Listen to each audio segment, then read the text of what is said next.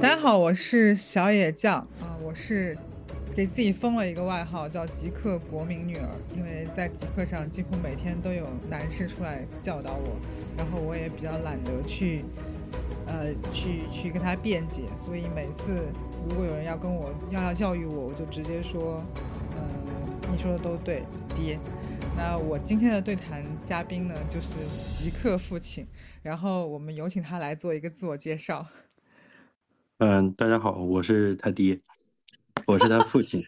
我是他父亲，我不是他爹，我没有那么恶毒，没有那么讨厌。嗯，是，对。然后呢，我们为什么今天会又在一起聊这个天儿呢？就是因为我们上一次聊天的结果还挺好的，因为我其实有一搭没一搭做那个播客，大概一两个月吧，可能，嗯，一两个月的样子，然后。啊，之前非常认真的去准备的东西，可能反而 效果不怎么好。然后这一次的节目反而是上了那个星星榜，就让我很意外。当然有可能是因为这个父亲的名，就魅力比较大一些，在极客上女粉比较多。没有没有没有，其实我我还看了一下，大概在你所有的这个频道里面，其他节目的播放量里面还可以，好像有个八百多播放是吧？还可以。对，我觉得可能。勉勉强强，这个礼拜应该能过一千吧，因为我好像一般来说就是摸鱼的时间，就是听播客的人比较多，比如下午晚上，然后就是周末的时候就比较多。然后平时上班戴耳机听。啊，对，平时就还好。所以，呃，昨天周一的时候，呃，就前几天就周一的时候，反正那那天好像就比较厉害，就动不动就就是那个数字涨得比较快一点，因为我是上周。上周上周上周末传的嘛，嗯嗯，然后我们今天要聊点什么呢？今天聊最近很流行的这个词儿嘛，祛魅嘛。我们今天本来想聊什么呢？就是就是否定之否定，否定了好几版。本来是想说啊聊这个四四川的吃喝，但我们发现聊吃喝的也非常多。然后想要聊一些什么米其林的东西，然后发现好像很多人说吃喝。然后我们就来来去去，来来去去，否定之否定，否定了好几版。然后我们决定说，人生就是那样，就是嗨，人生还不就是那样吗？人生就那么回事儿吧。对，就是要讲的是一个祛魅的主题。那前阵子呢，刚好我也就是，呃，怎么讲，就在我的极客主页也发了一个东西，说我想写一个人生祛魅指南，指南，指南。然后就普通话暴露了。对。毕竟，毕竟我们南方人嘛，对吧？嗯，就是人生祛魅指南，就是呃，第就是第一趴就是对自己祛魅，就是我想说的，就是不要老觉得自己有一手底牌。我为什么会这么说？我会觉得说，呃，在很多节目里面，或者在很多的视频里面，就会，嗯，我觉得大家都显得特别自恋，自我感觉非常良好，然后老觉得自己挺厉害的，挺自信的，挺拿得出手的。但是实际上来说的话，我会觉得，就是很多时候，呃，互联网给了大家一个语境嘛，就是什么事情你都可以评论两句，然后什么事情你都可以说两句，都会都可以看不起他，看看不起任何一些事情。但实际上，如果你真正去实行、去实践的时候，你就会发现很多事情你其实都做不到。嗯，对。呃，还有就是这个，这是第一层，我觉得其实我我自己感触挺深的，包括。嗯，今天那个极客上有一个大集说，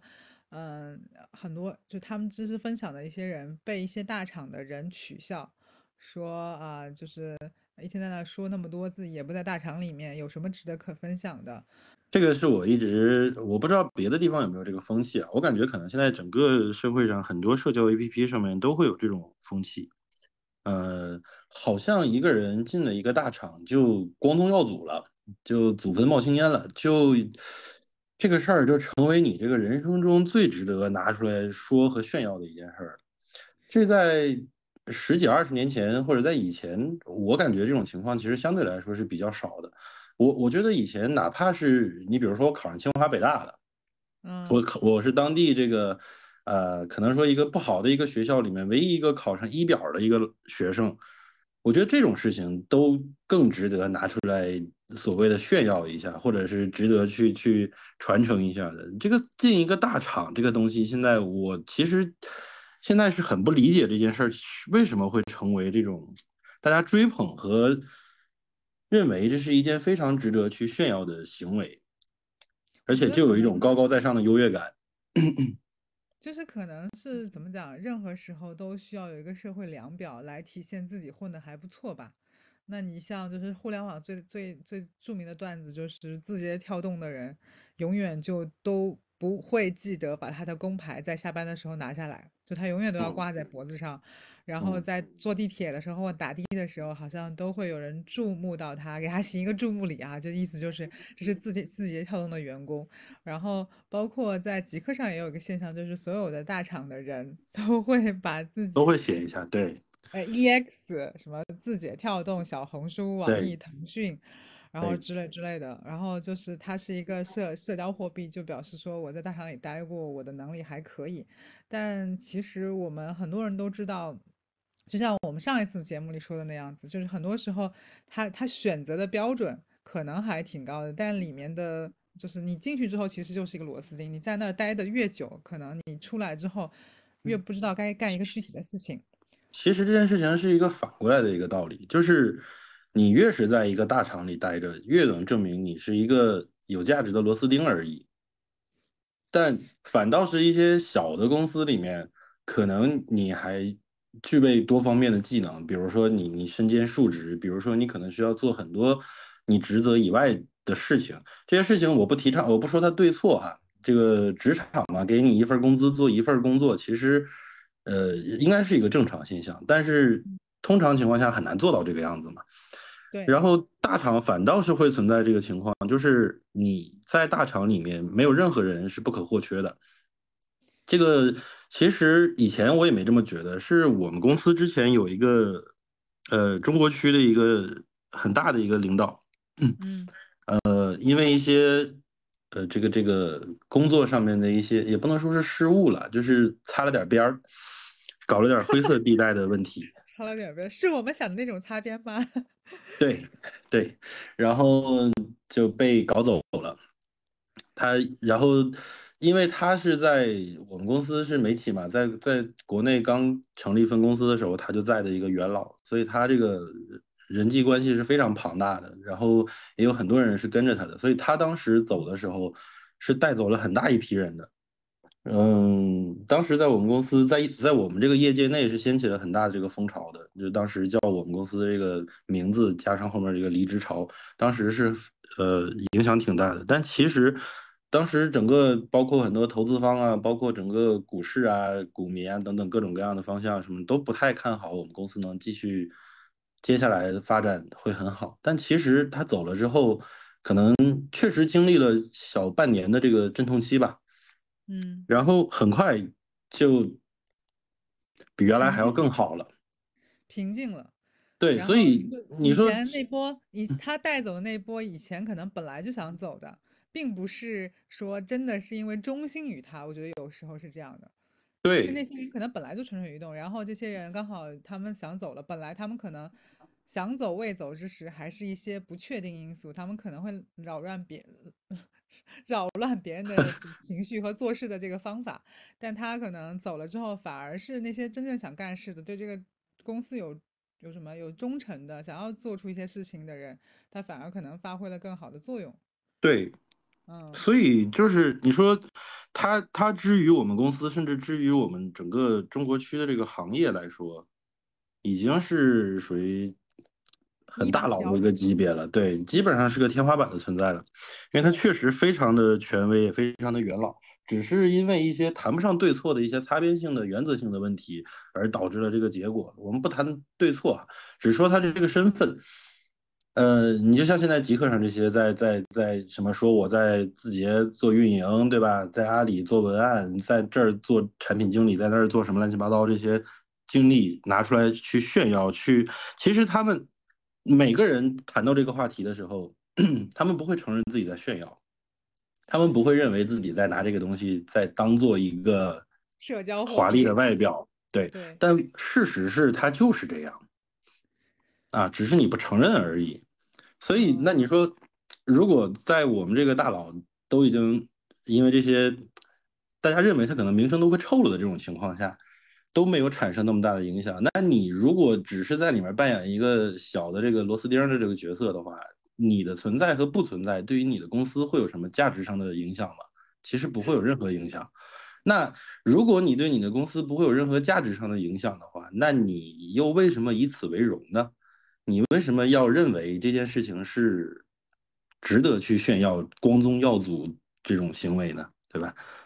我觉得还是因为生活太平平庸了，或者平凡了，或者是太索然无味了，所以我要自发的去发明一些社会的量表。我觉得所有的鄙视链都是人为发明的，然后所有的炫耀其实本质上来说都是因为自己主观的，很多时候是自己主观的不自信。我必须要拿出一个像样的东西来证明我是一个社会有价值的人，就好比所有的。就好比就是我这两天看了一个社会学的一个报告吧，类似于他就说，南韩的年轻人越年轻的年轻人，自己没有赚钱能力的人越喜欢买很贵的奢侈品的本身原因就是因为，啊，还有就是那些人其实是家境都不太富裕的人去争着买一个社交货币。呃，买一个非常好的包，比如香奈儿什么的。嗯嗯。其实国内也是这样。本质上，这些奢侈品赚的就是为什么这些奢侈品的代言人越来越年轻，越来越韩团，对吧？因为 K-pop 流行于世界，然后很多年轻人很容易被这些偶像所所影响，他们就会说：“哎，你看，呃，这个 Lisa 是有这个包的，或者是 Jennie 有这个包的，所以我也要有这个包。他们跟我差不多年纪大，对吧？但他们的能力其实也不够付得起。”那后来，南韩那边的数据就是，买大部分买奢侈品的人都是，呃，就是底，他们说他们用的词是底层居多吧，甚至不是中产阶级，他们就是说用的是底层阶级，因为这些人觉得说我只要买到了这一个包，我就能逆天改命，我就看上去就是跻身于上层社会。对，甚至他会很悲观的把自己的人生的未来可能性寄托在这个包上面。他觉得可能我有这个包之后，我就会有更多接触到不同层次人的机会。对，但事实其实并不是这个样子。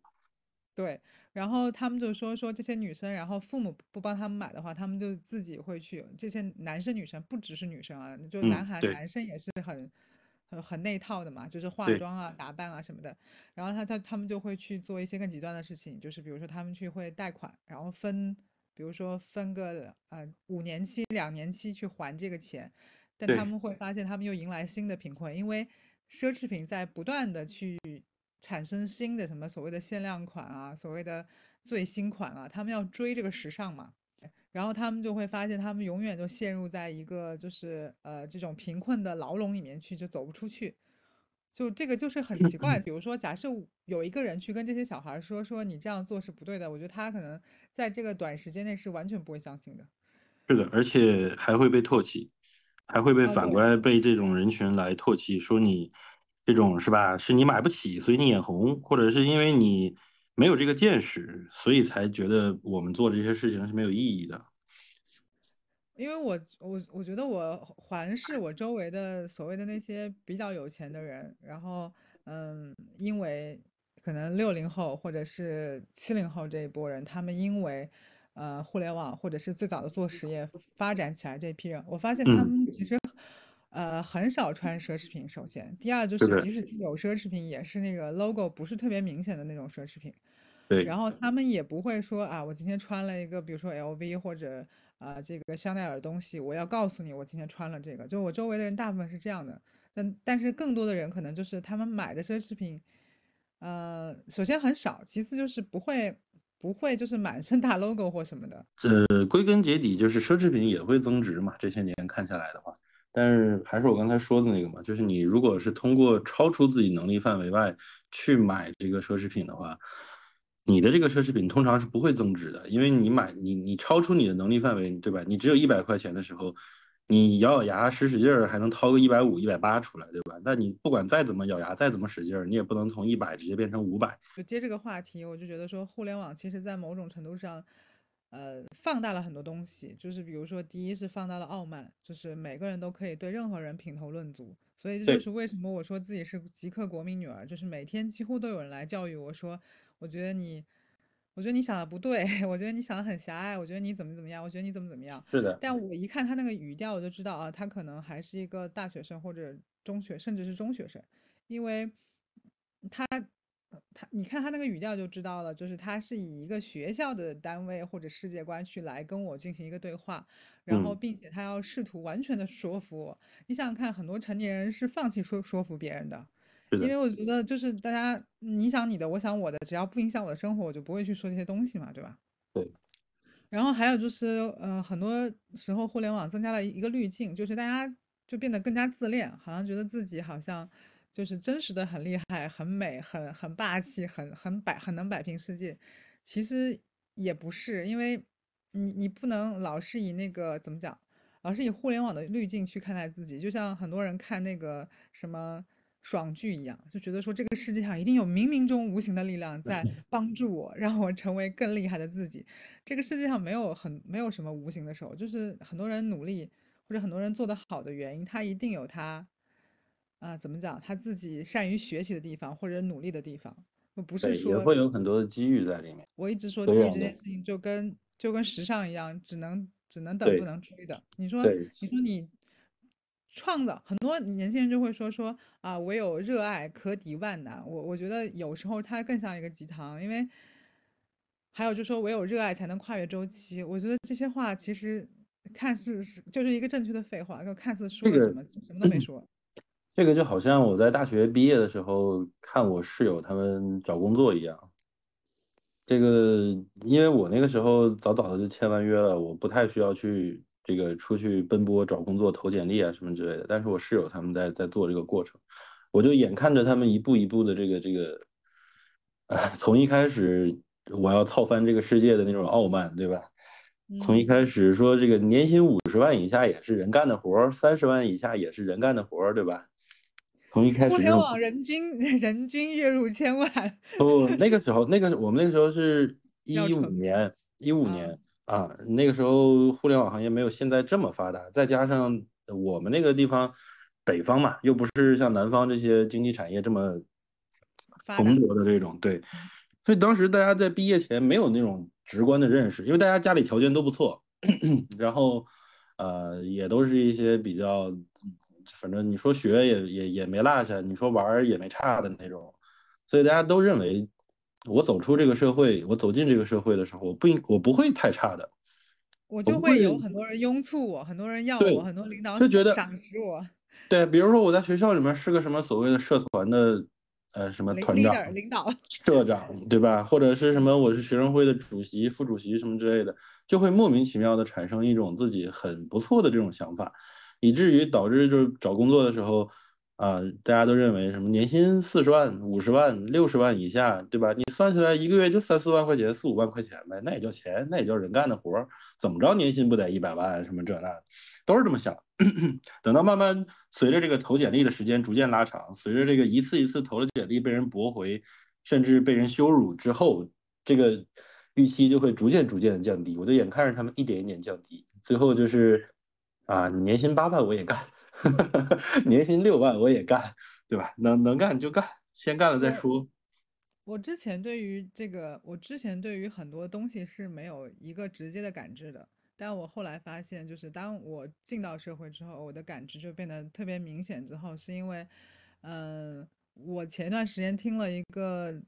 东北的作家，呃，他的一个演讲，就是说他怎么走上写作这条路的。他说东北人怎么好面儿，就正直，就写嗯生吞的那个叫，就东北嗯的作家。然后他就说说在沈阳目就在目前的沈阳，在某条街上还有一个叫穷鬼乐园的地方，我嗯当时都不知道什么叫穷鬼乐园，他就说啊、那个地方是因为在两千年还是什么时候有一个下岗潮，很嗯，多，人都找不到九八年，工作了。啊，嗯九八年，反正就说很多人找不到工作了，然后就去那个地方去，因为因为又找不到班上，因为学历也不够，然后也嗯不会计算机，就被社会淘汰了。然后他们那些人就每天也没有班上，有时候干点零活，然后就会去那儿去坐着。然后那里的物价在这个社会低到什么程度？说一一个一一瓶一升的扎啤只要两块钱。嗯然后当时他就正直就惊呆了嘛。然后他说他爸爸经常去那儿，因为他爸爸做生意失败之后也是不知道干点啥，然后在那个地方就一直喝酒，一直喝酒。然嗯后那里的人是通常来说是不不点那个里面吃的，就干干喝，就两块钱可以做，可以从可以从那个什么下午一直做到晚上，然后反正每次两块钱，然后每每一每每一升啤酒两块钱，他十块钱五升啤酒可以一一做到晚上，就是十点十一点回家睡觉，就这样。对，你知道这个在东北嗯很常见，我甚至认识很多这个这个条件没有那么好，然后又好喝这口儿，然后又想撑这个这种社交的场面的嗯这种的，对吧？他甚至就光买酒，然后就从这个家具啊或者是什么东西上面拆一个螺丝钉下来。我不知道你有没有舔过螺丝啊？有没有舔过这但是我种金属制听说过你？这样，你你这个段子说他把螺丝最后舔的能发亮，对吧？对，这个螺丝放在嘴里它是有味道的，啊，它？是有那种铁和锈的味道的。哦哦，这啊，它谈它肯定谈不上美味，但总好过你嘴里是白味，对吧？对，然后他就说，呃然后那个正直就说他在那里喝酒是为了缅怀他爸爸，然后他就发现那里面很多人只点酒，然后十块钱可以坐一下午，然，后他们会从兜里掏出一个混豆杂豆，那个嗯，豆子呢就是花生米啊、鱼皮花生啊、什么对，啊、瓜子儿什么乱七八糟，就是拼在一起。然后那个东西一看就是什么过年的时候或什么时候，就是家里拿出来混在一嗯，起，放在带过去，然后一喝一下午的这种。所以我，就。觉得说，就是互联网太过于浮夸了，就是是，就是世界是非常参差的，就是有两块钱的穷鬼乐园，也有所谓的几万块钱的一个包，但很多人都觉得说，好像这个世界就应该只有几万块钱那个包，我觉得这是不合理的。就是你说这个，就是想让我想起来前几天我爸给我发微信，就，呃，我爸有一个同学，大学同学，是一个创业比较早、比较屌的一个国内的互联网的一个比较大佬的一个人，然嗯后他呢是属于那种就是早早的就看开了，然后把自己的公司也卖掉了，卖给韩国人了，我记得好像是，还卖了不少钱。然后后面他跟他老婆就搞一些教育啊、医疗啊方面的这些，就是一既有一点儿社会贡献，又有一点儿赚钱能力，但是又不指望他赚太多钱的这种一些一些事儿，来维持自己的这个基本的消费水平，然后主要是图个乐儿。然后 我爸就给我发了他这个同学最近新创建了一个这种联盟，叫昆仑潮。是什么嗯，意思呢？他大概的，我一开始也没看明白，我说这是干嘛传销还是怎么着？那点进去，我看了一下他这个介绍，他其实就是说，在这个社会里，大家现在就是失业的人啊，各行各业，包括创业失败，包括上班失业的这些人，呃，越来越多，这几年越来越多。这个情况维持下去，大大家都很焦虑，都很烦躁，然后他就希望创创造这么一个，它是个咖啡，相当于是个咖啡馆儿，其实。但是它这个咖啡馆呢，又不以盈利为目的，对吧？就给大家提嗯供一个场所，来这儿开一些这个线下见面的一些研讨会啊，或者是大家交流一下思想碰撞啊之类的，看能不能大家互相之间能结成一个小联盟，能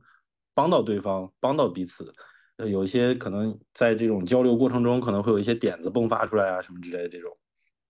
然后我当时看完之后，我爸就发给我这个，我当时第一反应是因为我没跟我家里说我失业了嘛，我第一反应就是嗯，我靠，我爸不是知道了吧？然后，然后后来，然后后来想了一下，不能不能。然后第二反应就是，我就跟我爸说，我说这不就以前这个穷鬼乐园吗？嗯不就嗯，一个道理吗？对吧？对，只是说 现在通过互联网的手段让它变得更不一样。以前是一个线下社群，就是大家在那个地方就定时定点的聚集，但现在它可能是一个呃互联网的空间，就一一其实是一模一样的东西，只是随着时间的变化，它它变了。而且这就是为什么我说，就为什么今天我会，其实我不太喜欢“祛魅”这个词儿，但是为嗯什么今天愿意聊这个事儿，就是也是让我想到最近这这些事儿，就是觉得嗯，你说它跟这个昆仑潮和这个穷鬼乐园有什么本质上区别吗？其实没有，但它现在表现表表现出来让大家看到的这个最根本的区别是啥？区别就是穷鬼乐园无包装。没有任何宣传和包装，它只是一个实实在在、非常接地气、非常现实的一个赤裸裸的痛苦摆在你的面前，对吧？你，甚至在那个环境里边，你甚至在某种程度上可以称它为炼狱，对吧？那因为那里面充，斥着各种不同的负能量在那挤压着你。但昆仑潮的优点在什么呢？它它包装的好，它宣传的好，对吧？它成为了一个所谓的这些精英的聚集的一个思想碰撞的一个场所，给你提供了一个听起来又不错，对吧？昆仑潮比穷鬼乐园听起来可好太多了。内容啊，本质啊，其实都没变，但对啊但是在这个时代，它包装了之后，可能给人更温暖的感觉吧，我觉得，而且它听我起来很大气。啊，对啊，所以我个人的看法啊，我我今天来聊这个话题，在说这些事儿，我不是想指责谁对和错，啊，我是认为所谓祛魅啊，就也谈不上，我觉得有的人他需要靠对别人的崇拜和追捧来生活的，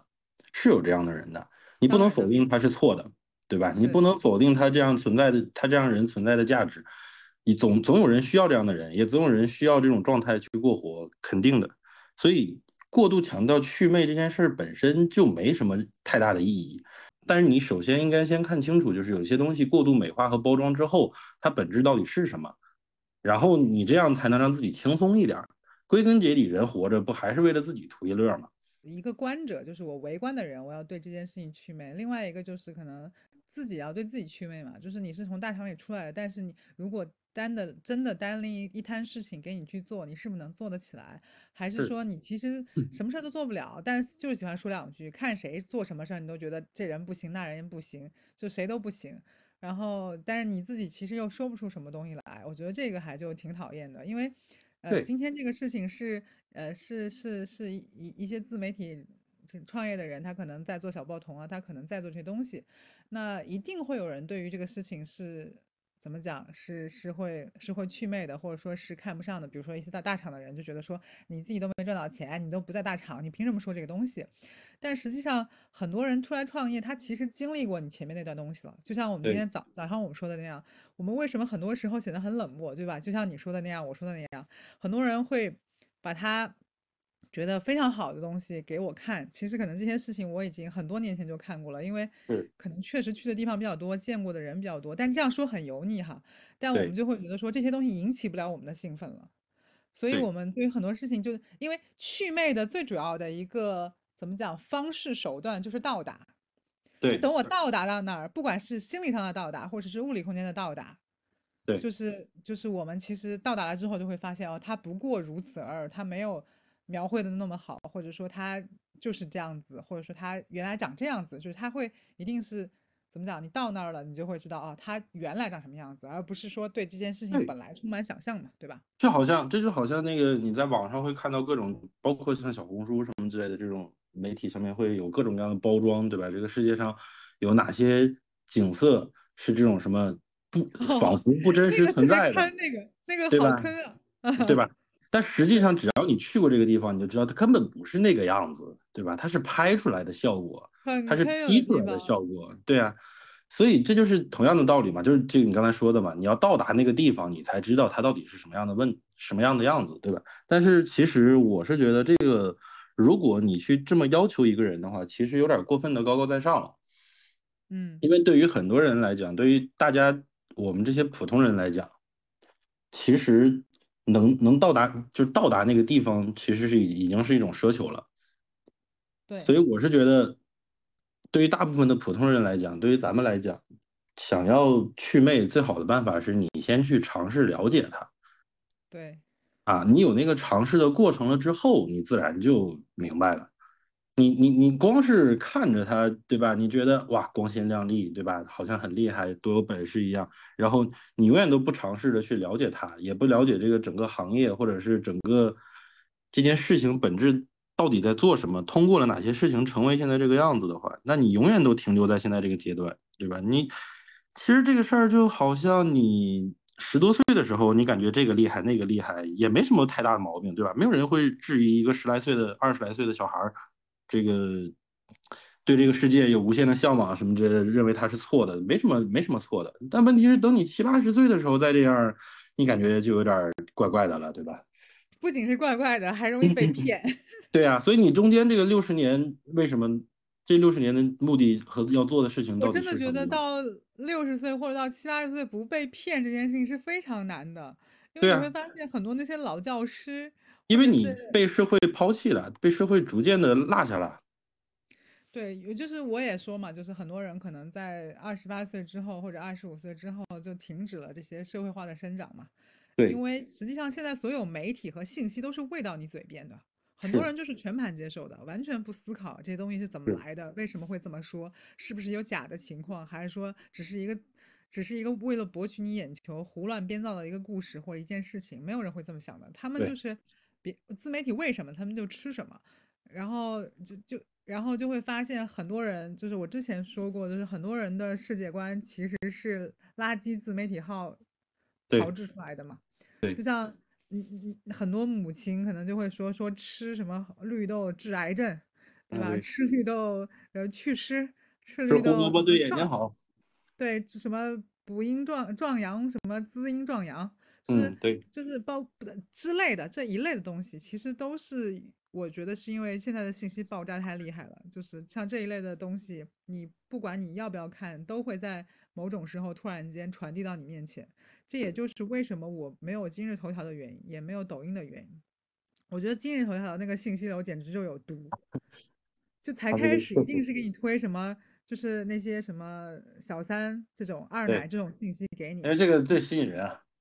对，然后只要你默认去翻了，它就会一直给你推送这些东西。然后我就发现，那如果说你是接受另外一些信息的，那它就会推另外的东西给你。所以我觉得它就是一个大数据。然后我也不知道最后是谁去去怎么讲，谁去创造创造了谁吧？就是大数据创造了我，还是我创造了大数据？就它会它的瀑布流会一直推送给我。现在现在在这个社会下，你已经不可能去掌控大数据对你的影响了。你只能尽可能的去把这个伤害，或者是中间的这些轰炸去筛选一下，对。但问题是，其实很多人要么不具备这种能力，要么是懒得去筛选。其实，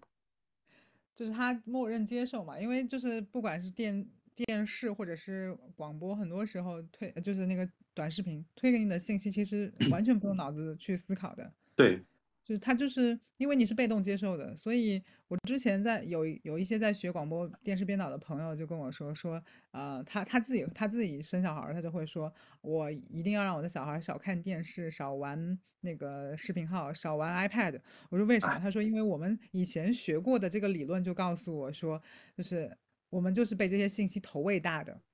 是，所以现在现在你要对信息进行筛选啊。对，所以现在这这几年能明显看到这个青少年这个自杀率在直线上升，包括这个小孩子现在经常会有这种，对，三十多岁、四十岁左右当爸妈的人，现在经常会听到他们同样的抱怨，就是现在小孩怎么这么难养，现在小孩怎么这么脆弱，对吧？包括很多像我这个年纪三十多一点的这些人，也会认为自己小的时候经历的那些事儿，跟现在小孩经历的这些事儿，好像。嗯，现在小孩不值一提，为什么他们就扛不住，就就受不了，对吧？但其实是你跳出来想一下，其实现在这个社会信息轰炸这么严重，这么多的东西一股脑的全推送给你的时候，一个成年人都不具备自主选择和判断的能力，何况你要求一个未成年人，这是不现实的。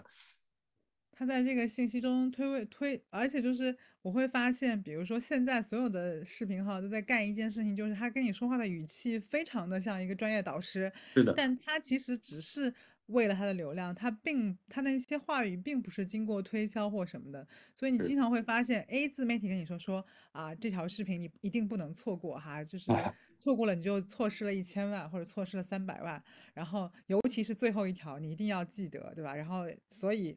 跟着这些指令，所有人都会听到最后一条，这样它的完播率得到保证。它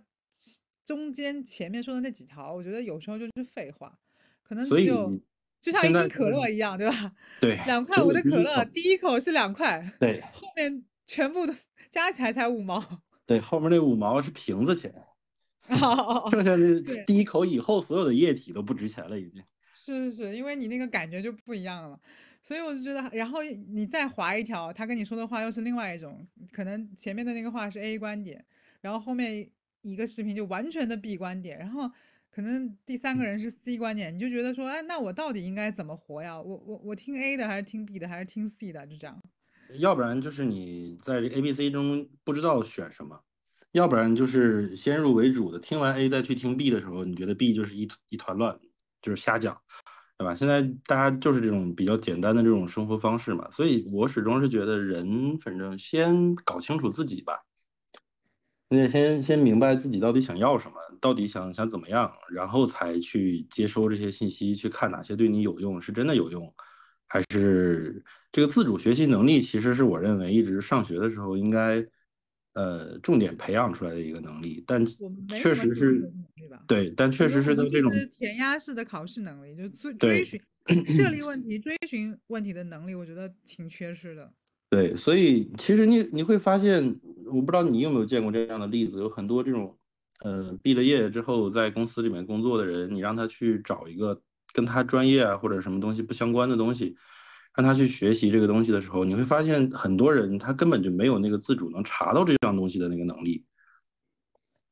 很多这样的人，对他很多人现在就是大家只会打开百度，然后搜索一下自己想说的东西，然后搜不到，或者是搜到的都是没用的东西。对吧？那那那就那么地了，就。但实际上，这个时代信息或者说所有东西都发展很快。嗯，就像比如说我们这个行业做创投的，可能之前消费行业特别好，然后消费行业团灭了，然后大家就去硬科技，都升学啊。因为以前消费和硬科技完全是两个概念，对吧？然后硬科技可能也也很难了，然后就变成了你要去学一些什么新能源啊、ESG 啊、二手车啊，什么啊什么。持续发展这些东西，还有就是什么 biotech 的一些东西，就是你就自己得升学，就是本来你可能就不是这个背景出身的，你就是没办法，就是因为那在你你要要不然怎么样呢？你只能适应这个市场，所以你就得不停的得学习。我觉得这可能也是造成现代人焦虑的原因之一。对，现在人均焦虑，大家都焦虑，尤其是这几年失业率一直在上升，虽然宣传上。是还好，但其实大家都知道，失业率现在上升的非常的夸张。但是大家就是本身就焦虑，在这个社会下，本身大家都都焦虑，都浮躁，再加上这几年上升，另外一个是那个，就是互联网就是有滤镜嘛，就大家都在过一种精致生活，好像都在过一种人上人的生活。那么谁在过普通人真实的生活？好像没有人在过普通人真实的生活，所以大家更加焦虑。对啊，所以所以我就我我今天你跟我说聊那个吃东西，聊这个米其林这些，我为什么说我不愿意聊这个事儿，就是因为这个原因，就是大家好像都在追求这样的生活，但事实是这样的生活是没有太大附加的意义的，而且实际上这都是包装出来的东西，很多东西都是包装出来的。对，我觉得也要对 米其林祛魅，真的米其林很多。食物我去过的十家九家难吃，而且时间很长，它就是一道菜一道菜一道菜的上，然后只有一口，然后做的无比精美，然后只是食材新鲜或者食材的取就是取用地非常的遥远，但实际上那个食物做到你嘴里，你说那一口值，比如说一千五百块，你觉得它有多厉害？你就觉得就那样子。所以，所以我始终经常会发出来的一些，比如说我我我有的时候会发这种拍的吃的照片啊什么之类的，然后以以前经常会有人批评我说你这拍的什么破玩意儿，嗯，就是那个手就手机拍照的时候，你知道还有个打光什么之类的，那个手机的阴影都还在菜旁边什么之类那种的，就拍的一点都不精致不漂亮。我说问题是我为什么要把它拍的精致和漂亮？因为要让别人觉得哇，你今天来的可算来着了。我不需要啊，我只需要知道这道菜我吃了，然后我记录下来一下，对吧？因为我这个人记性不好，我这个人经历过的很多事儿转头就忘了，所以我需要有的时候记录一下这个东西我吃过，并且当时吃的时候是一个什么样的体验。心大啊，对，没长心，这不是心大，就是在东北有句话叫叫屁眼大丢心。对啊，对啊，就是没没，就是很多事情，而且痛苦也会忘得比较快。嗯。所以，我我在拍这些东西的时候，包括发出来的时候，包括很多人，你有有功夫可以翻一下我极客的相册什么之类的。我发出来大部分吃的什么，其实就是很普通的吃的，甚至是就是街边那种十二块钱一碗的面啊，或者怎么样。脏摊真的很棒，是啊，成都的脏摊真的很棒。是啊，我觉得我我，因为对于我来说啊，我不是说追求去吃米米其林这些人有什么问题，没问题。呃，它有一个评判标准在这儿，但是这个行业已经臭了，它这个里面已经太浑浊了，已经不单纯了。所以，你你对于我来说，就是找到一家好吃的小店，并且没有付出太大的这个心血的时候，这个满足感不是我吃一份米其林能比拟的。我觉得米其林很多场合对于我们来讲，可能是更多的，比如对我来讲，可能更多的是是呃怎么讲商务场合，就吃的时候还是得很注意这种所谓的呃怎么讲，嗯，礼仪，礼仪对，很，注意礼仪。但是吃脏摊儿就完全不一样，你就觉得说我每次，我记得我呃有时候，因为我现在回回家就回南京回的很少了。然嗯后我有时候就是比如说很长时间没回去了，然后我的第一反应就是我坐在比如说夫子庙附近有一些很很多很多年前的那个，他们做了很多年，然后他们做的是柴火馄饨，就是嗯。用那个柴火烧那种大土灶做的，在夫子庙附近，就他不是一个农家，但他嗯。就是用这种方式做那个馄饨很多年了，然嗯。后那个小板凳很矮。然后你嗯，就每次一坐就往那一陷，然后它有几个破凳子、破桌子，但你就觉得那个氛围感，就是特别是在中冬天的时候，你就觉得那个氛围感，喝一碗这个红红红辣油馄饨，对，真的那感觉太棒了。然后我就。觉得这是我最满足的时刻。对，而且对于我来说，你吃一样东西付出了多少努力，是跟这个结果是要挂钩的，对吧？你比如说我去吃一家店，呃，我如果排队等了三个小时才吃上这顿饭，那我在排的这三个小时的时候，我的这个期望就会不断的拉高。对于我来说，这个期望会不断拉高。那我最后吃到这一口的时候，几乎我可以评定的就是一定会失望，因为我这个期望被拉得太高了。但如果这家店不需要排这三个小时的队，我去吃这一口的时候，我就会对它有一个比较客观、比较呃比较公正的一个评价。对，你就觉得你排了三个小时，吃完还这一口啊，居然只是觉得不过如此而已，你就觉得你这三个小时也挺浪费的。对啊，所以就是让我觉得吃东西嘛，这个事儿，这个有句老话叫“你有多大屁股穿多大屁裤衩儿”，对吧？是，你你你你你，如果就是一个高消费习惯的人，你有这样的条件，对吧？你就喜欢这样精致的环境和这种用餐体验的话，没毛病，没有问题。你现在比如说你打开大众点评，对吧？你你划一划这个中餐类评价的这个餐馆，评分普遍都不太高，基本上能达到个四点五左右就算不错了。是的。但是你划一划这个西餐类的评价，能能下四点七的都很少，啊，大部分，都是四点八、四点九、五点零。因为 它有一个文化的怎么讲，文化崇拜的部分嘛，就大，家总觉得就在这个这就是这就是那个媚啊，觉得国外的是好的嘛，对呀，嗯这就是那个媚啊。就问题嗯，是你你，所以为什么现在我吃东西就很少去看这些什么大众点评啊之类的这些东西，就是啊，发现成成都很多吃的 local 的人都知道，那个分数低的，然后很多人就写的是环境太差，其他没毛病，或者是老板老，板爱搭不理，然后其。他没毛病，都是这种，对，所以所以就是你看为什么会造成这种情况？就一个是现在这种整个餐饮业这个快速消费的这种方式，导致了现在你你确实很难找到一家正经的好吃的中餐馆儿了，现在很难了。尤其你像在成都这儿，我也不说多夸张什么之类的，因为我记得很印象很深，就之前我跟我一个朋友聊天儿，我说我最近有点馋这个鲁菜了，山东菜，啊，但是找了一下，在成都没找到合适的店。然嗯，后我朋友就骂我，就说你不有病嘛，对吧？你在成都找山东菜的店，你肯定找不着合适的。是。对，我说，我说，但问题是你再退一步想一下啊，我那我在成都找一家好吃的麻婆豆腐、回锅肉的店，不过分吧？那你在成都能找到几家能把回锅肉和麻婆豆腐做到标准、做到合格的这么个店？很少，其实但是成成都的米其林真的很多，就上新的不上新的都很多，非但很常多。难吃。啊、有有我我记得以前我住成都的时候，老会住在向南向南里附近，然后向南嗯里附近楼我的楼下就会有一个就会有一个那个餐厅。我记得我以前刚去吃的时候，它啥也不是，后来没过一段时间，我发现它是就是变成米其林餐厅了，但是不挂星的那种哈，嗯。嗯，就非常神奇。对，很多现在满大街一夜之间，这玩意儿跟狗尿苔一样，满地都是的。应该是成都除了上海以外，可能大陆地区可能是最多的米其林，应该是。嗯，但是通常都不怎么样。嗯，就是我觉得不挂星的还挺好。怎么讲？就是我觉得米其林就是那种呃挂了星的那种，通常来说它就是主要是环境好，然后就食材好，但对吃的口感因为它太它太那样子了，你就觉得吃不出那种感觉来。但如果，你去那种呃米其林不挂星的，就是那种甚至米其林很多不挂星的是那种就是苍蝇馆子，就是你，去了之后连个位置都没有的那种。我觉得还有一些还不错，就是嗯，但是我是那种，就是你这家店评价越高，我要求会越高的那种。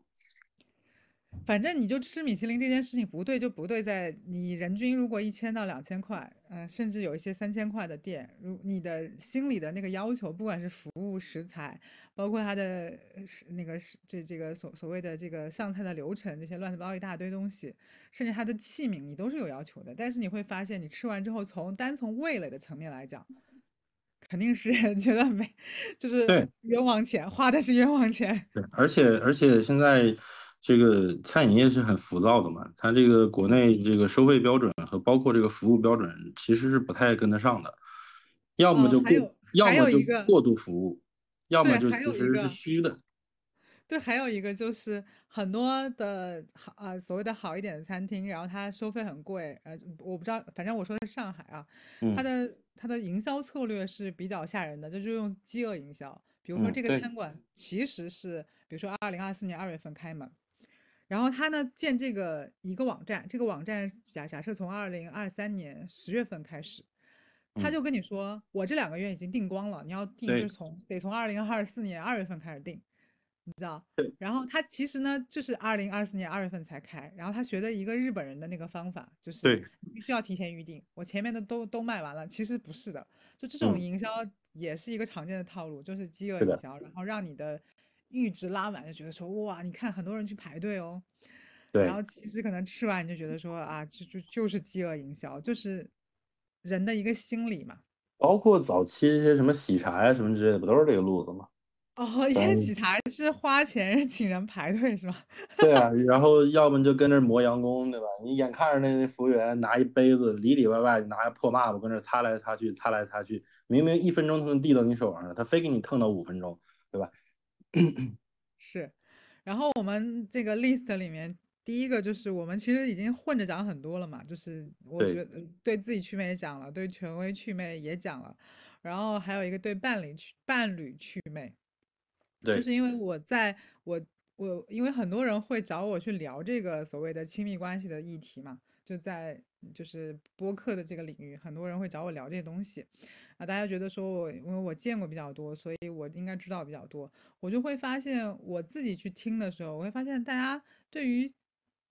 对方的要求吧，就是呃理想中的伴侣的要求，会是一个我听起来好像就是一个不可能三角的造型，就是他又要有钱多金、长相帅气，然后又有足够的耐心，然后要陪我，然后对我好，只爱我一个，类似于吧，就这嗯，种。然后我就觉得这个有点怎么讲，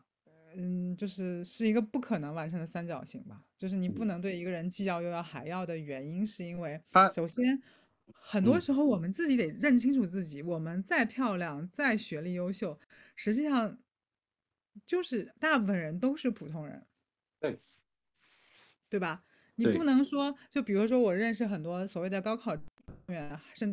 至有一些是什么奥数、化学竞赛，然后被保送到清华、北大，甚至国外院校嗯的这些所谓的博士们，对吧？他们已嗯经是一手好牌了，对不对？嗯但你会发现，你跟他们在一起聊天的时候，我记得印象最深刻的是有一天晚上，我跟他们在一起吃饭，我问了一句话，因为我就说，我说你们有没有觉得高考之后，或者说大学之后，你们的人生在不可避免的走向平庸？他，们说是的，他们觉得说高考就是已经是他们人生的最高光的时刻了，对，最高光的时刻，后面的人生在在无一例外的往下走。对，所以我刚才我就说嘛，就是我觉得你考上清华北大了，考上什么国外的一流院校了，或者怎么样，这种事儿拿出来炫耀，我觉得还是有一点意义的，因为它确实很有可能是你这人生中最高光的时刻之一了，那大厂也可能是这个人。人生最高光的时刻之一呢。可问题是，呃，我是认为好学生、好孩子，所谓的好孩子，就是这种学习好的这些学霸们，如果你再给他一次这样的机会的话，他其实还是会走同样的路的，可能会有一点点偏差，但是不会太大的。但问题是，这些所谓进了大厂的这些人的话，你如果再给他一次机会，他可真不一定能再进得去了。要求这么严格吗？真的，我是这么觉得的。就是你在大厂里的身份，其实是这个大厂给你的嘛。嗯。啊，这但是你通过高考得来的这些结果，是你自己争取来的。嗯。啊，是你实打实没日没夜，每天一步一个脚印儿，一点点落实出来的。所以我。学了十八年学出来的，对啊，所以我以前就是在外面瞎胡混的时候，就是我有一个很很很大的一个原则，就是我绝对不会动任何学习好的孩子。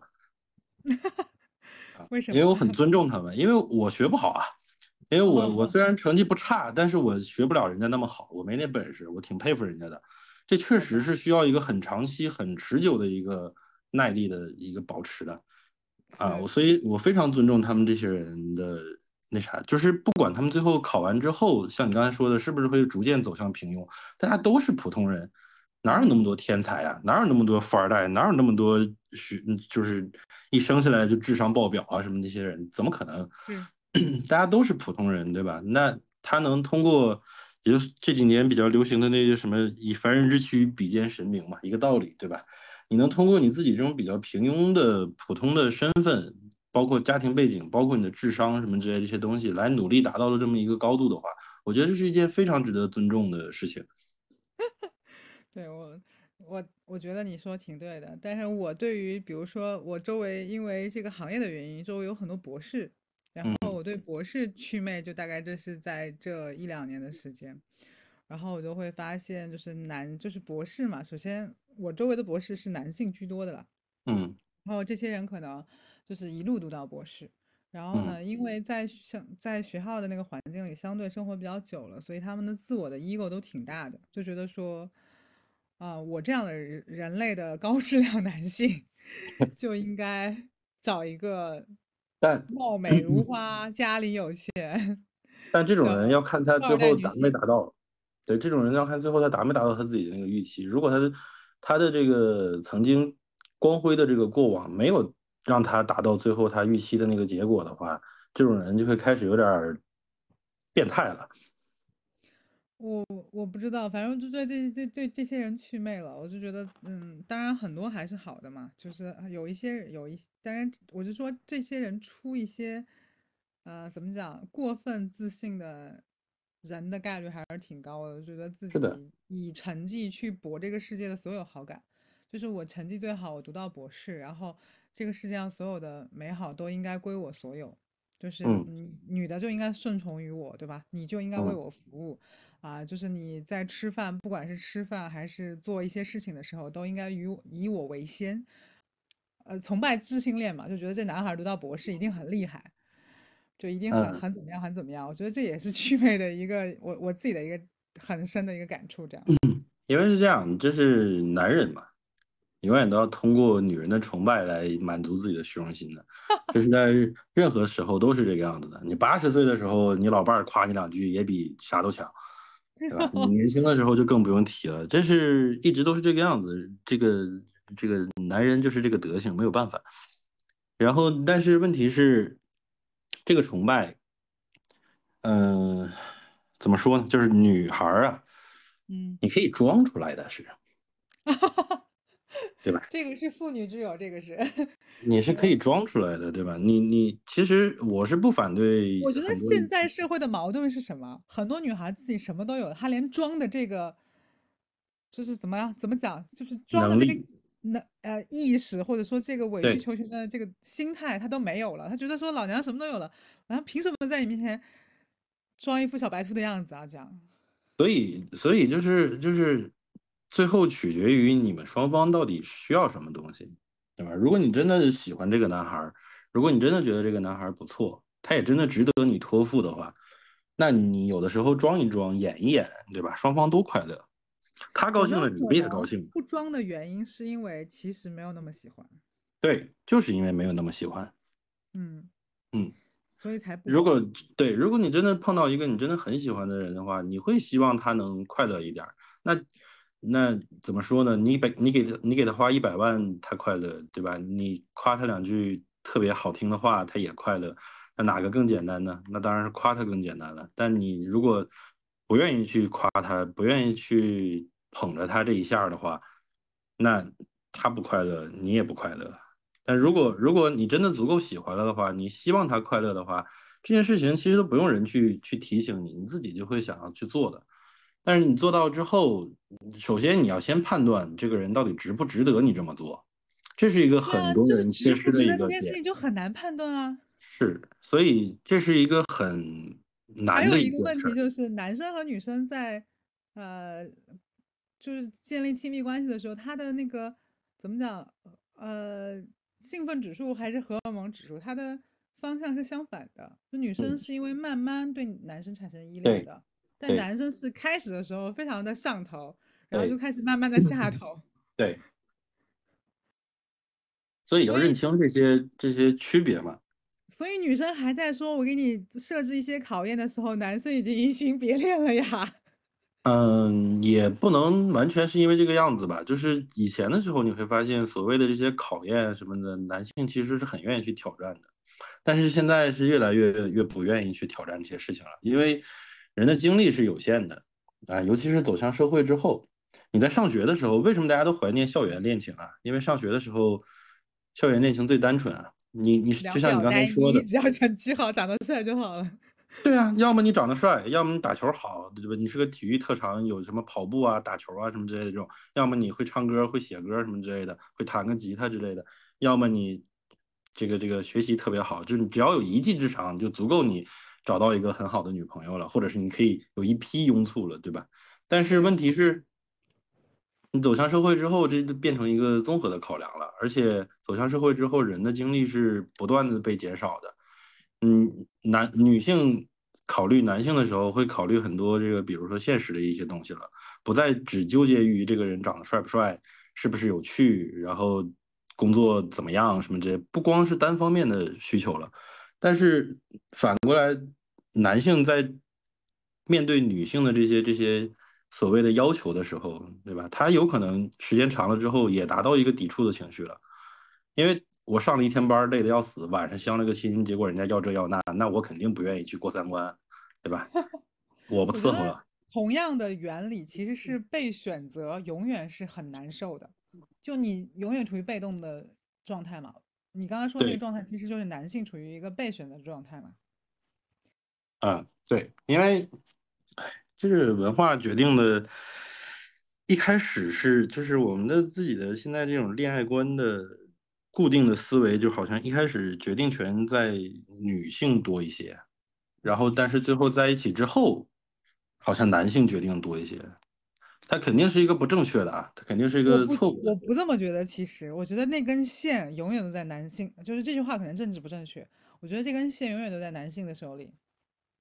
因为女生会愿意日会因为日久生情而变得对一个男生产生依恋，即使他对这个男生。是没有什么好感，或者说，可问题是这个日久生情是怎么开始的呢？是啊，什么？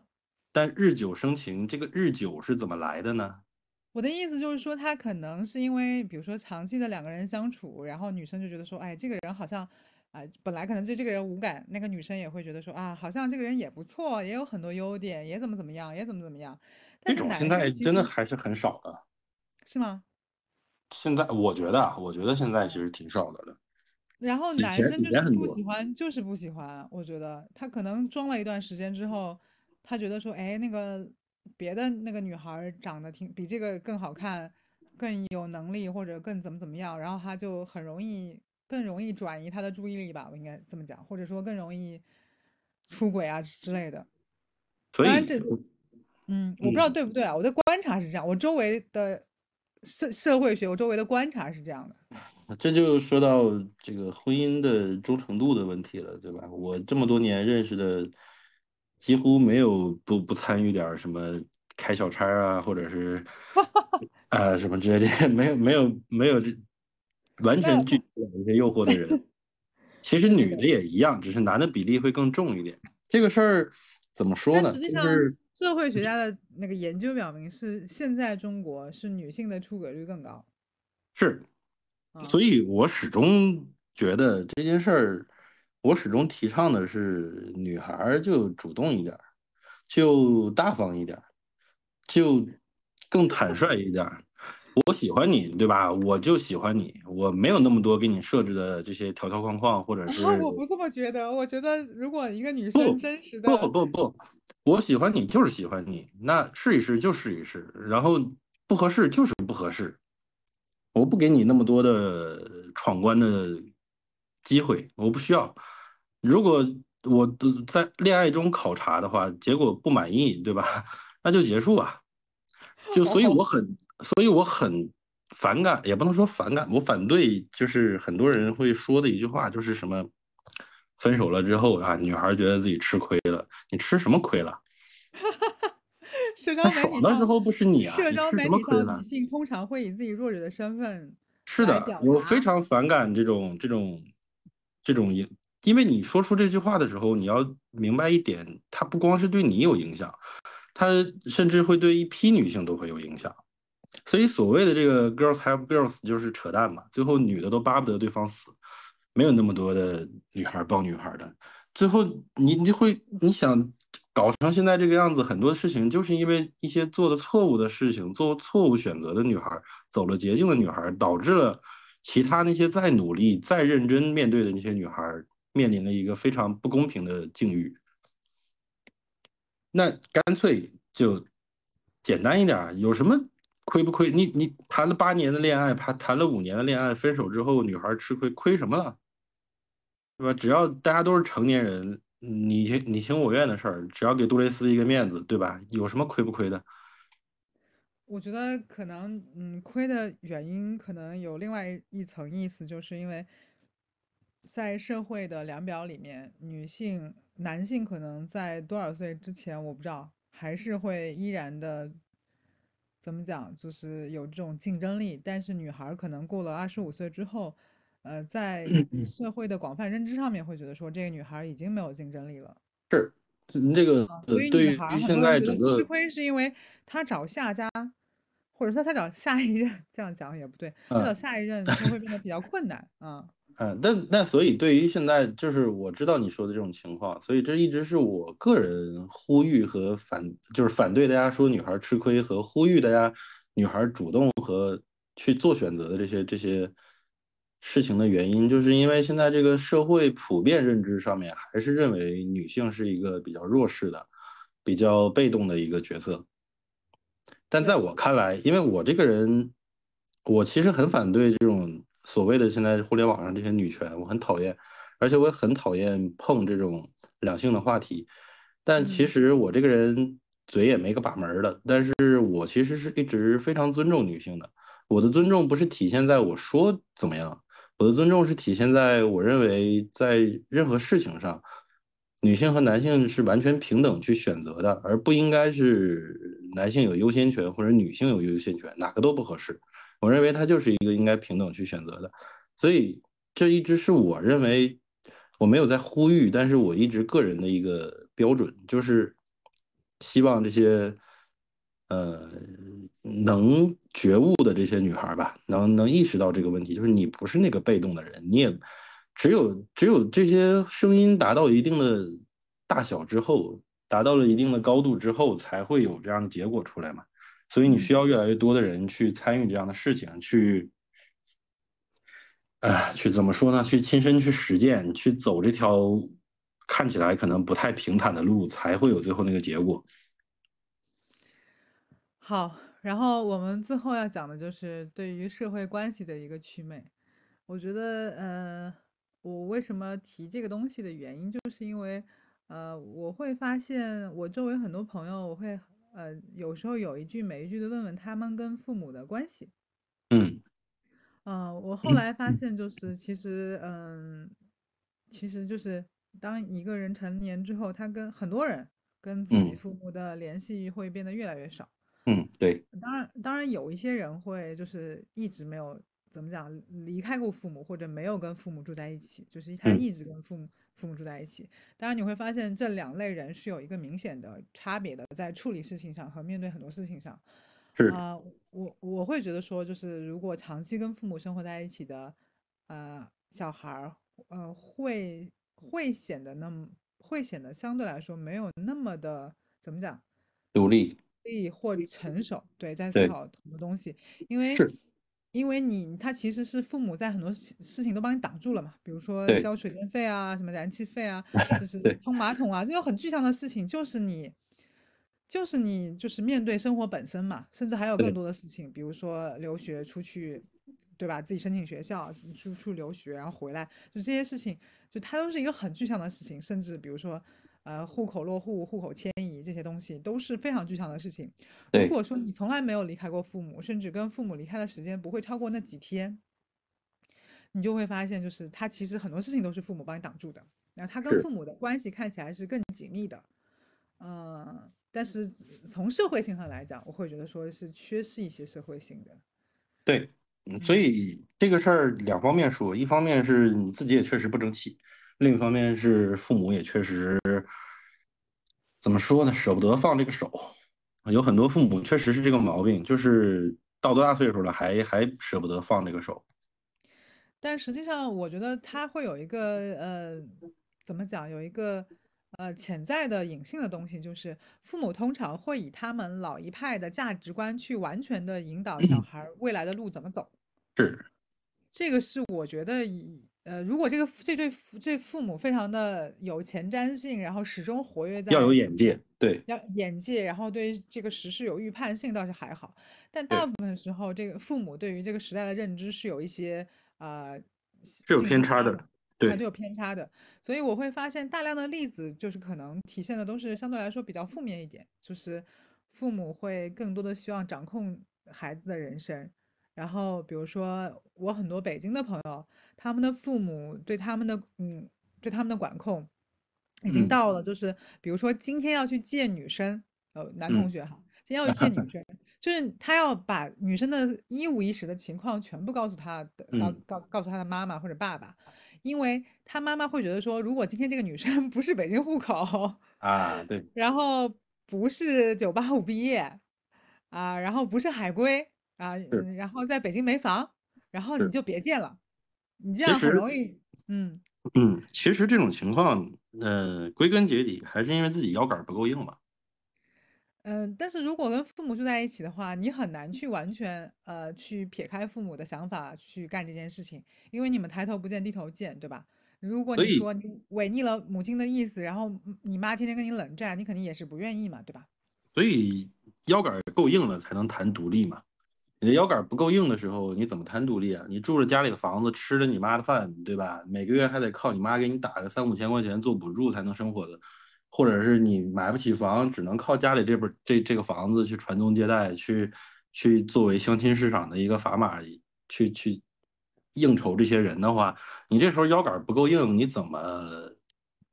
谈独立呀？谈不到独立呀，你相当于是一个被包养的状态呀，你怎么谈独对。立？但是这个是时时代就是这样嘛，你会发现就是就是双标的嘛，就是比如说，呃，住在家里的小孩儿，通常来说，当我需要做独立决策的时候，我就会跟你谈独立。但是对如果说我要买一个大件儿，对吧？我们要买对个几万块钱的包，我要买个房子，我要买个车，对吧？我强依赖父母的这种支出，那我就会变成另外一个人格嘛，就是我对，得填我的父母说，哎，能不能帮我买一个，或者说这个妈妈，我其实是想要一个，很过分的 嗯。啊！你不能在是一个现，就是一个现状，这就是，是是，所嗯以就是我其实不太喜欢这样的人嘛。嗯但但确实是我其实也像你说的，也确实也认识不少这样的人，因为这种人现在不少，确实是。嗯。但嗯，我从我的角度来讲，就是我还觉得，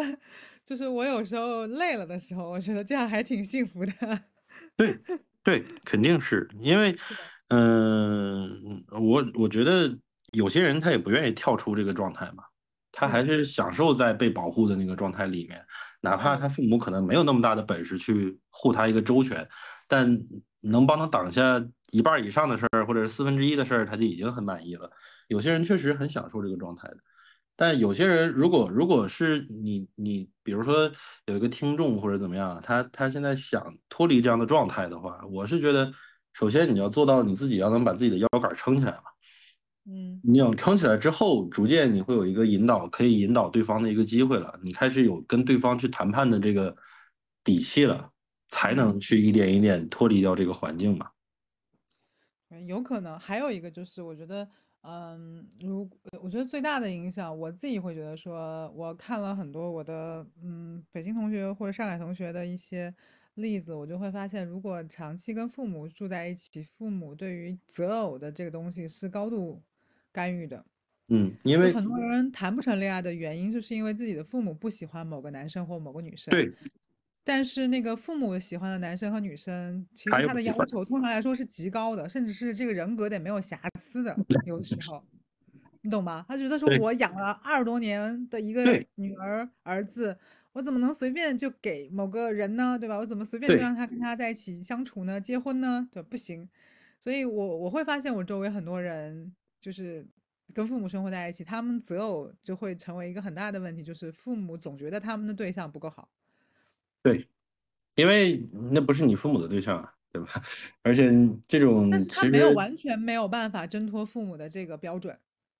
嗯，你挣脱父母的管控，再再谈挣脱父母的标准。对，所以就会发现他们会比较难。确实是我周围很多的例子是这样的，我也不不能说是好是坏，但是发现就是人民公园嘛，上海人民公园嘛，我不知道成都是什么，反正上海人民公园是。哎，成都那叫什么？哎，我还真忘了那公园叫什么。反正在天府广场那边也有一个这样的公园，里面有相亲角。然后就是父母带着那个标准去帮孩子找对象嘛，都是这样的嘛。对，其实呃，如果完全抛开作为一个客观人来来看的话，其实是可以理解的，对吧？你父母在你身上倾注了这么多心血和努力之后，他归根结底其实是希望你好嘛，只是他的方式表达有错误而已，只是他选择的这个方式不合适而已。但他归根结底是希望你能找到一个尽可能完美的一个人，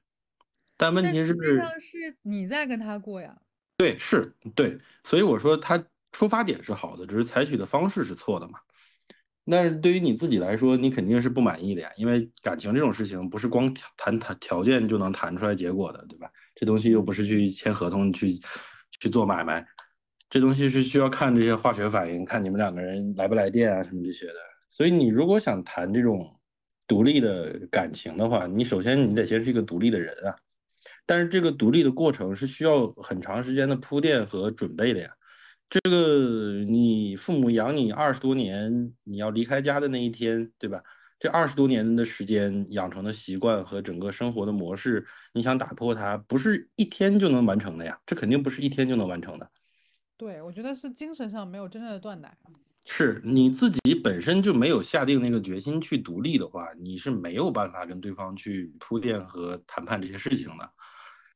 因为我想到了我的伦敦的同学，他快四十了，他一直跟他父母住在一起，他结了婚也跟他父母住在住在一起。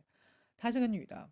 嗯，然后她她的对象也是他父母帮他挑的，就是在那么多男男生里面挑到那个女那个男生，然后那个男生就是游手好闲，然后也学历也比她低。嗯，然后后来他俩离婚了，然后这个女女生这一辈子就是至少到现在吧，就是她一直我们在闲聊的时候，她就一直会责怪她的爸爸妈妈，就是说他们必须要帮我的人生负责，因为我的老公是他们选的，因为在印度女生离婚是一个很大的问题。嗯，对，是。所以她离婚了之后，她就是等于就是找在印度那个语环境里找是很难找的。嗯。所以她现在就会。就是有时候生气了，就会说我的父母必须要为他们为我选做的选择负责任，所以他现在就是一切的东西就是都是他父母去承担这个开销的。啊，所以这就是带来的这个最坏的一种情况嘛，就是双方都属于一个很负面的一个状态。对，这个这个状态是让你没法正常生活的，是让你没法去专心做任何事情的，你的工作也开始不顺心。对吧？你的业余生活什么之类的，全都会开始紧接着开始不顺心。这种状态是最差的。心理学里面有一个东西叫踢猫效应，就是一件事情处理不好，一连贯的所有事情因为情绪的影响而变形。对，这是没办法，因为你人的情绪就摆在这儿，你你对抗不了这些东西的。所以，要么从一开始就想清楚，说清楚，我要独立，我也要往独立一条路上走。你要想清楚你要怎么独立，你要怎么在独立之前和独立之后和你的父母去谈判，并且一步一步改善他们。你要相信的一点是，父母也要改变的，父母也是第一回做父母的，他们也是在逐渐的成长和改变的。只是大部分的子女没有意识到这一点，他们不会去帮助他们的父母去改变、去学习、去成长的。然后父母自己本身也，这件事情有时候很蠢，就是我有时候觉得忠孝这件事情有时候很蠢的原因，就是因为。我们有时候得做出一些手段，倒逼着父母跟上这个时代的潮流，而不是一味的惯着他们和顺顺从于他们。是啊，所以之前我在极客也也被人骂骂骂过，那次发那个动态也被人骂过，就是说这个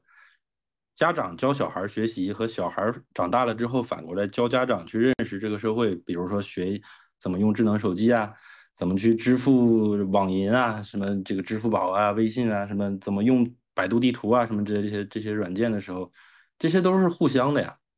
你也没什么狠不下那个心的，对吧？你要真狠不下那个心，你就回过头来想一想，你小的时候父母逼你学习的时候是什么样子？对啊，啊，这个东西无论任何关系，我始终我这个人的原则就是，无论任何关系和任何事儿啊，其实都是互相的嘛，都是你对我好，我就对你好；你对我坏，我就对你坏；你对我付出多少，我也就应该对你付出多少。当然，这是一种很理想的状态啊。但是，总结来说，就是逼着父母与时俱进和成长，是我们这代年轻人应该要做的事情，而不是让他们是顺着他们来，因为顺着他们来，他们很很容易就是不成长了。就是从他们他们上个上个时代或者上上几个年代的话，就是不用学习，就一辈子可能就一份工作，然后就就是五十六十五十岁退五十五岁五十岁退休，对吧？然后就没有事情做了。就是你，但但是其实实际上人类现在能活，就五十岁退休，现在他还有三十年的生活要过，就他这个是，而且现在什么所谓的摩尔定律，科技十八个月就迭代一次，你你还有三十年要活，你不能永远活在一个被科技抛弃的这样的一个环境里面，就你对，但是你处在那个环境里面的时候，你会有惰性嘛，你会有这种逃避的想法，所以作为父母自己本身。只有少数的父母会觉醒自己需要与时俱进，需要去学习一些新的想法和新的科技这些东西的这个念头，但大部分的父母都是停步不前的嘛，甚至有点刚愎自用的嘛。所以，呃，与其呼吁，就是你很你是没办法呼吁父母们去一起自主学习的，这是没办法的。你你你最多只能呼吁一些年轻的作为子女的人来意识到这一点，就是你不能抛弃你的父母。嗯，你要教他们怎么样去与时俱进，你要让他们知道现在这个社会的想法是什么。比如说，你像在四十年前，在父母那个年轻的时候，呃，不结婚那那那不天大的事儿啊，不结婚那不这你还了得啊，天都塌了。但你放在现在这个社会，不结婚是个事儿吗？不是个事儿。都不结婚。对啊，所以 你你需要让他们逐渐有这个适应和学习这个过程，他。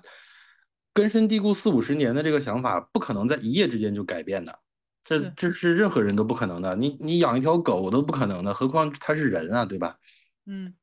所以你需要有一个逐渐斗争的这个过程，一步步引导他们去学、去适应，然后最后达到你想要的那个预期的结果。嗯，你不要觉得这个过程好像多痛苦、多残酷一样，最后达到预期的结果之后，双方都开心，这个才是最好的结果，总好过像刚才你说的那个在。那个印度的朋友，对吧？最后达到一个双方都不满意的结果，双方都别扭着一辈子，对，哪个更残酷？在对抗。对啊，哪个更残酷啊？所以就是在，就是以前你的父母激你，你现在可以激回激回去了。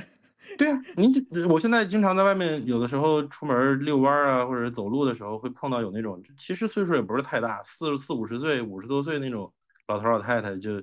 过来就问，是吧？哪哪哪怎么走？嗯，我就把我一般我就把我自己手机掏出来，打开地图，然后搜那个地方，我就告诉他这么走，你看吧。他说看不懂，我说那你就学啊。对吧？你就学啊，你这地图你看不懂吗？对吧？上面画着线了，怎么走？你就看那大概方向，坐哪路车，坐哪个地铁什么之类的，你就看呗。看完之后你记住，你就这么走呗，对吧？那你你他说我看不懂，不你就告诉我怎么走嘛。我说那你问别人去吧。你也不惯着他们。我为什么要惯着他们？嗯，我觉得挺好的。那我们最后再来总结一下吧。我们今天不能再超时了，上一次已经超时 超的。老鼻子去了，太严重了。反正就是今天，我觉得主题就是人还是要先想清楚自己要什么，不论是对自己祛魅，还是对这个所谓的大厂大佬们祛魅，还是对呃情侣关系、父母关系，对对父母关关系、社会关系这些祛魅，其实归根结底还是你先要认清自己嘛，你先要知道自己到底要什么，而且要明白一句话就是。大家都是那么回事儿，这个生活其实也就那么回事儿。对，我觉得可能也是因为互联网制造了太多的事件，让大家觉得生活就应该心潮澎湃，就应该每天高潮迭起，然后就应该蹦迪泡吧，呃，搞妹子，然后搞对象。我之前，我之前在极客，我之前在极客发过一个，就是说推荐了一部日剧，叫《零点五的男人》。嗯。啊，那个日剧就是其实平平淡淡的，也没什么太波澜起伏的剧情啊什么之类的。但是看完之后感触还是挺深的，就是觉得，呃，大家都被这个互联网推着走，被这个整个网络上的各种能人啊、各种包装出来的现象啊，去推着你走，逼着你往前走。但其实有的时候人没有那么多必要的去去玩的命的拼的那种劲头，你要允许自己有的时候能。闲一闲，想一想，看一看这个世界到底是什么样的，你想要的到底是什么样的？有的时候躺平，中国人的思维里躺平好像是一种错误，是一种罪大恶极的。因为中国人就喜欢卷，就是就是中国城里面永远都是周末了，其他的永远都是卷，只有中国城的 中国餐厅，但其实餐厅永远开着。这个说说展开的说又涉及到很多东西了嘛，涉及到过去的这些历史啊等等各种东西。但其实就是年代不同了，现在的人因为会玩播播会来听播客，会来玩这些社交媒体的人，大部分也都是比较年轻的人。需要意识到的一点就是，人不需要一直那么卷，就是冷静下来，有的时候放松放松，或者是躺一躺，没没有错，你没有对不起任何人，你只需要对得起自己就可以了。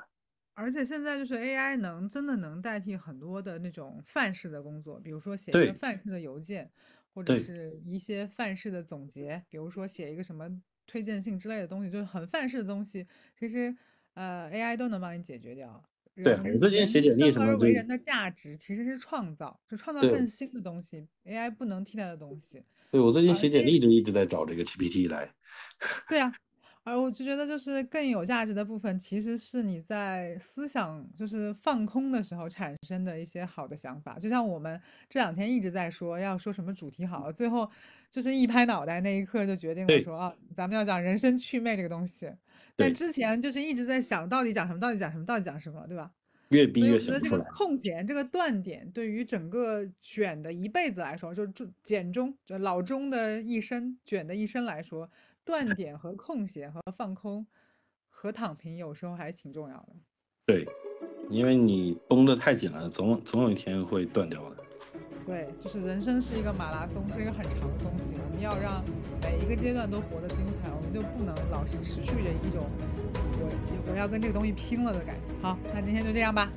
好，就这样吧。谢谢谢谢。拜拜拜拜拜拜。